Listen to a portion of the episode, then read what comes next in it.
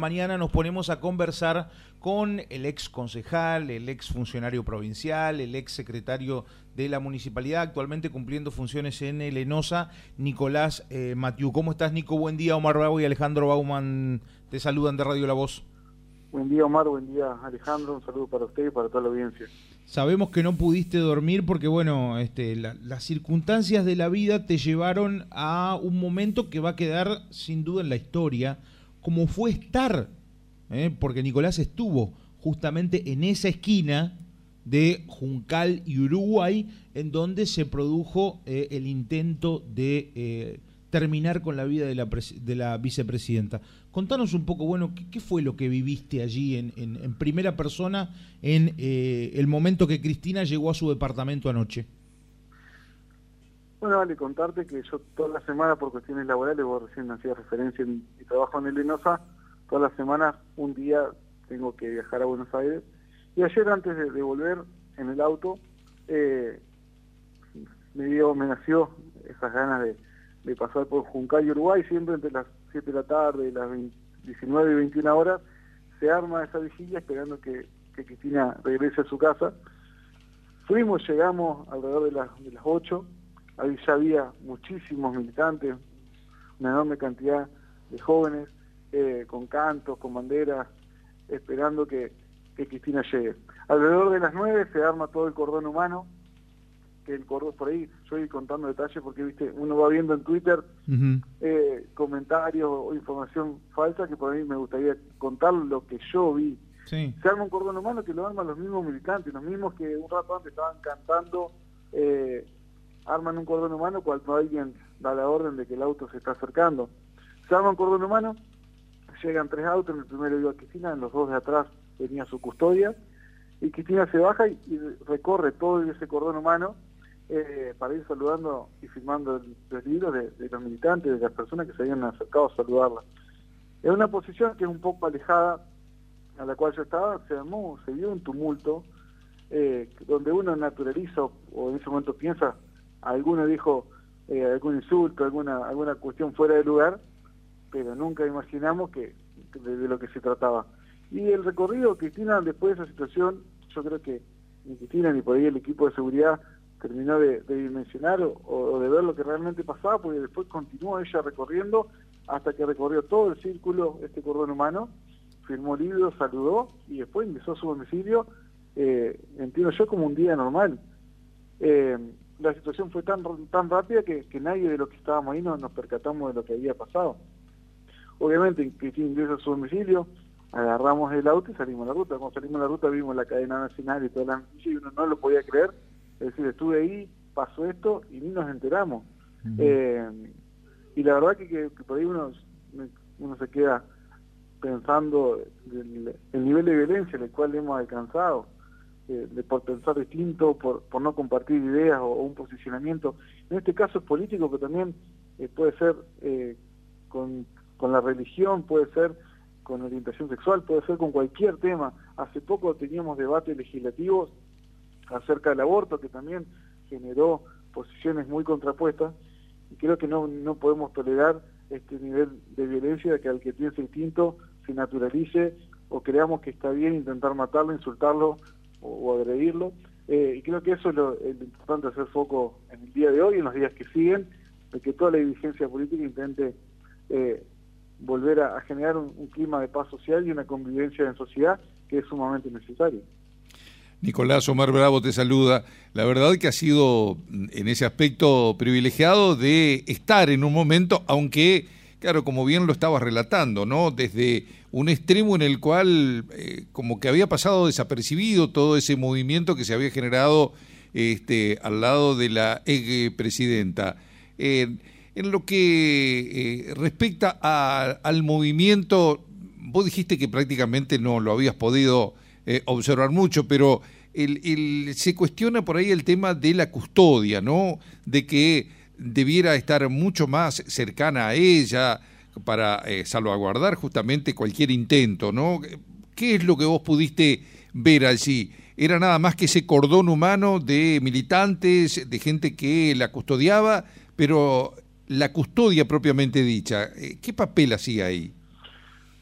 Bueno, ahí Omar, yo quería contar lo, que yo pude ver. Sí. Eh, llegando ahí a Juncal Uruguay, en las esquinas había apostado personal de la Policía Federal, dos o tres efectivos por esquina.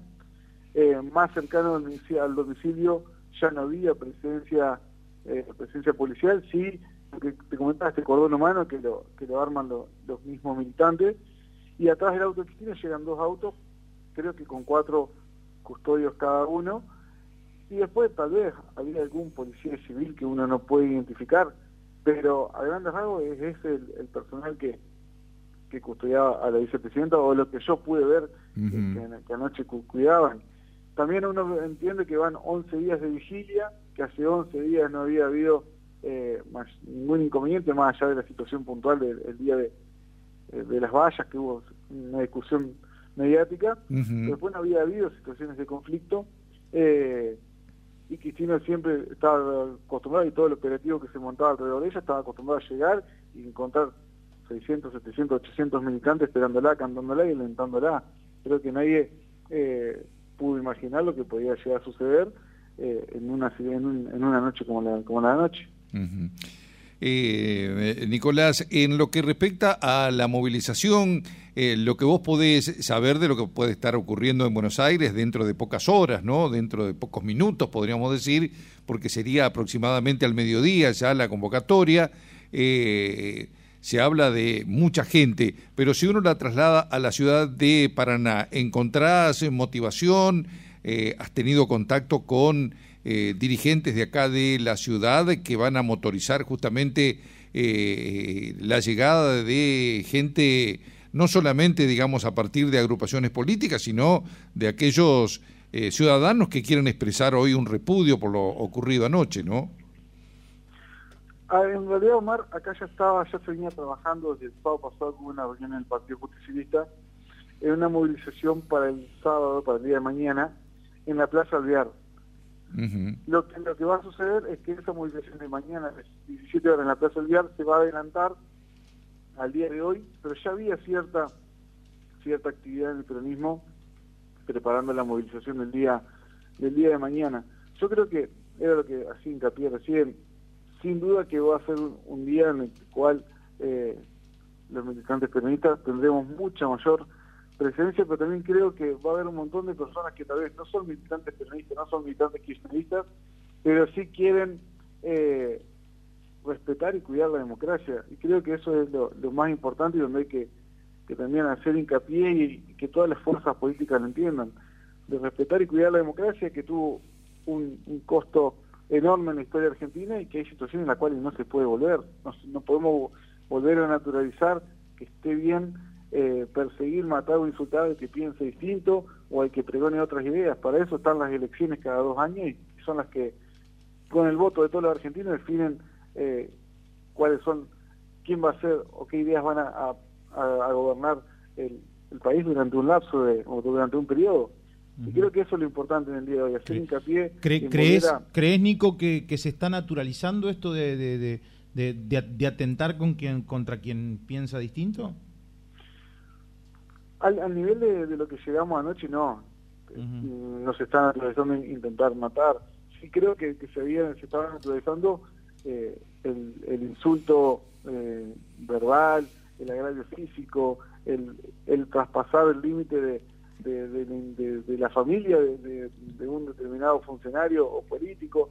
Y creo que esto, todas las fuerzas políticas debemos debemos tomar carta en asunto y aportar el granito de arena que, que podamos aportar para que esto no siga escalando y no siga empeorando porque lo que hace es perjudicar a la democracia y perjudicar al país, sea de, la fuerza política que sea, tenga las ideas que tenga, eh, no podemos pensar un país en el cual eh, sea la ley del más fuerte o la ley del más violento eh, lo que pregone o lo, que nos rija. la última de mi parte, Nicolás. ¿Has tenido contacto con referentes de la oposición, solidarizando de repente o, este, haciendo llegar justamente el repudio o, o notas que hay una, a ver, como todavía en la oposición eh, están estudiando, si se quiere, qué es lo que van a decir? No, contacto personal no, he tenido con ninguno, sí he visto he analizado por ahí las expresiones públicas que han tenido, creo que ahí, Omar, hemos visto eh, también dentro de, la oposición distintas posiciones, posiciones muy marcadas.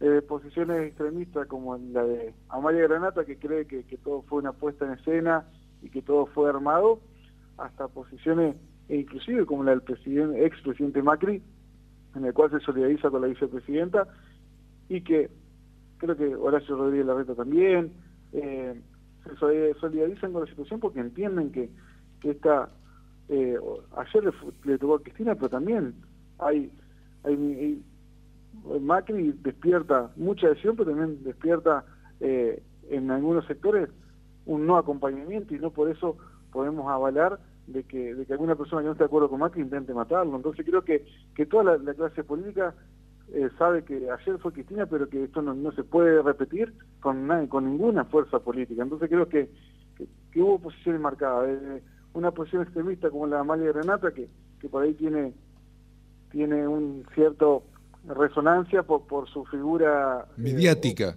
claro, por su figura mediática, y después otras posiciones mucho más racionales, que es lo que uno intenta que la clase política o el mensaje que la clase política transmita en el día de hoy, que es de retomar una paz social y una convivencia democrática entre todos los que pensemos distintos. Es, así, ¿eh?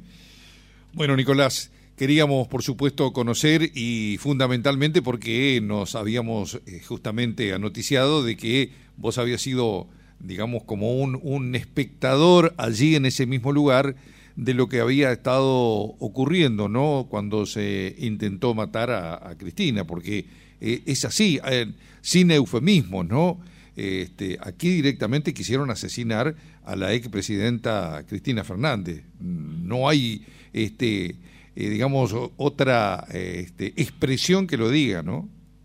No, sin duda. Eh, ayer eh, yo llegué de viaje a la madrugada y no me podía dormir, estaba ahí, tenía unos videos que había hecho yo con mi celular, eh, hice una publicación por ahí contando lo que yo había visto porque también sentía esa necesidad de, uno va iba leyendo tanta información falsa y yo quería contar lo que yo había visto y tenía videos del cordón humano de los militantes, he visto Twitter de, que habla de, los mil custodios, eh, y no, la verdad que, esa no es la situación que, uno pudo ver y, eso fue lo que uno quería compartir eh, desde una red social.